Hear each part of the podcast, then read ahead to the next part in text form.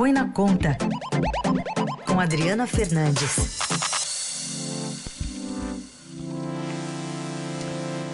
Bom dia, Adri. Bom dia, Carol. Bom dia, Raíssa, ouvintes. Bom dia. Queria a sua análise sobre é, o dado ontem que saiu da, da inflação, apesar de estar desacelerando, está bastante alto, mas aí acabou servindo de ensejo para o presidente da República, para o ministro Paulo Guedes, pedirem apoio de empresários do setor de supermercados para controlar o aumento de preços. Bolsonaro disse que, ou solicitou que eles tenham o menor lucro possível sobre os alimentos da cesta básica, enquanto Guedes pediu uma trégua de preços. Bom, Carol, eu vejo uma forma mais de um jogo de cena para a plateia, porque é difícil imaginar que os supermercados, os varejistas, é, vão, ter um, vão deixar de ter um lucro é, para atender esse, esse pedido do presidente Jair Bolsonaro e também do ministro Paulo Guedes. O ponto central, e, e esse sim foi é, colocado pelo comando da Associação Brasileira de Supermercados é que ele, o próprio, a própria entidade pede aos seus afiliados que não que segurem a tabela para 2000 até 2023. Então, com um momento com uma estratégia que fica clara que é segurar até a eleição uh, deste ano, que quando já, já saberemos quem será o novo o futuro presidente do Brasil a partir de 2023. Então, foi um encontro político uh, organizado por uma entidade econômica, a Associação Brasileira de Supermercados, os varejistas tradicionalmente têm sido, uh, uh, têm dado apoio ao presidente Jair Bolsonaro. Eles falam, inclusive, pediram, inclusive, a desoneração da cesta básica. A cesta básica nos tributos federais ela já é desonerada, como a, já, já há muito tempo é desonerada, e o que se sabe que vem dessas, dessas reuniões é que eles querem também que os estados façam essa desoneração. Tem estados que têm a desoneração, desoneração do ICMS, uh, da cesta básica, mas uh, acenaram para tentar incluir no projeto que está no Congresso Nacional.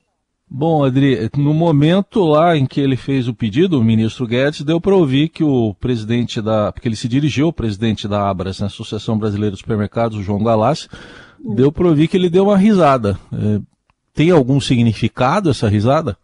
Eu acho que eu acho que pode ser aí uma, uma certa ironia em relação a essa medida, né? Como, como eu como eu estou comentando aqui, né? Porque você consegue imaginar o supermercado aí não tendo lucro, o supermercado ou qualquer outro varejista não não, não vou ter lucro, né? É, então essa essa tentativa é, é, é uma tentativa aí de falar para, para os eleitores. Olha, estamos aqui nos movimentando, fazendo a nossa parte. O presidente já tinha feito algo semelhante na questão dos combustíveis, numa live. Ele, ele pede aos caminhoneiros que fotografem uh, os postos de gasolina, numa espécie de uh, fiscalização, entre aspas. Então, é isso que, que a gente. É, vai ver até o, o final do até o final do ano. Há um, um pedido também de, de, essa trégua, né, na, na avaliação do, do, ministro Paulo Guedes, é para conter, para frear a, a onda de demarcação. Mas eu lembro que os supermercados eles não produzem, né, o, o, os alimentos que estão na, na, nas gôndolas, então é, os custos já vem né, tudo da indústria que produz os alimentos, da, da, da agricultura, eles estão. É, eu, eu, eu, vejo como um sinal aí, vamos falar para os nossos eleitores. Adri, quando você fala que ele jogou para a plateia, tem um pouco também no fundinho daquela retórica, como tem sido feito com os governadores, ó, oh, tô tentando mexer no ICMS para reduzir o preço da gasolina. Ainda que se tudo der certo, vão ser, isso vai acontecer por seis meses e vai baixar 60 centavos. Mas os governadores não estão deixando. Aí é. fala, olha, empresários, abaixem o preço aí da cesta básica. Depois fala, ah, os empresários é que não estão conseguindo. Pode ter isso de fundo? Com certeza, Carol. É dessa forma que, que eu vejo. É, e colocar pressão, pressão na sociedade, porque o, o presidente, como vamos lembrar, ele quis colocar a Petrobras como uma vilã, né?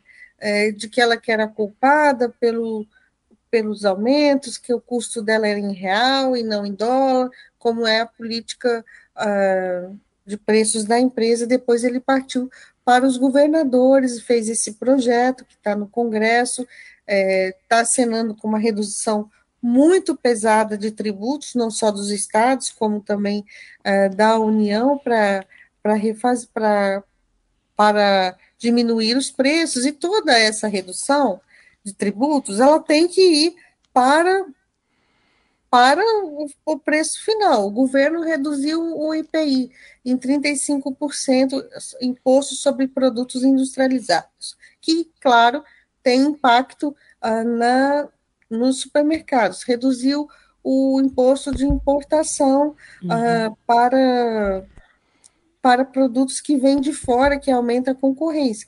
Mas o que a gente vê é a inflação ainda corroendo, aumentando. E, claro, ontem houve uma desaceleração, mostrou né, o, o, a divulgação do IPCA, mas os números é, em 12 meses acima de dois dígitos tem muito trabalho para fazer, para controlar a inflação, e está se vendo que não basta só a redução de tributos, como o governo tentou e tenta é, passar, passar esse cenário. Uhum. Faz sim. É, muita gente me pergunta, Carol, ah, mas redução de tributo, é, como é que pode ser, pode ser ruim é, criticar uma redução de tributos?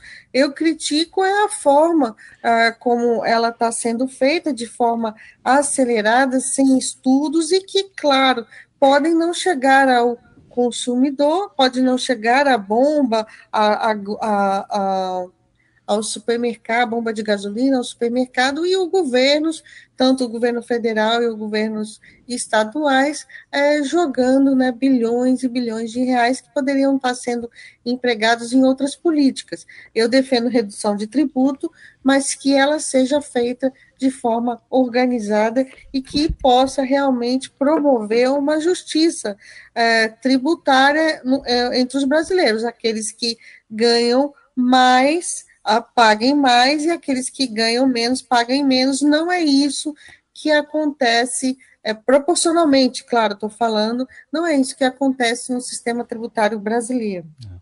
Bom, e só para é, ter uma noção aqui também, você falou da desaceleração, já dá para ter uma projeção, Adri, o que, que se espera, pelo menos do mercado, realmente está dando uma desacelerada a inflação?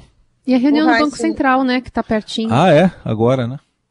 É, tem essa reunião do, do Banco Central, se espera uh, um, um, um, novo, um novo, uma nova alta, é, algum, uma nova alta, mas a inflação é, ela vai ficar por, por mais tempo, a inflação mais alta, né, vai ficar por mais tempo no Brasil e no mundo. Esse é um cenário que a gente vai ter que conter, que a gente vai ter que conviver e, ah, mas o, é claro que o IPCA divulgado ontem desacelerou para 0,47% em maio, após uma alta de 1, uh, 1,06% em abril.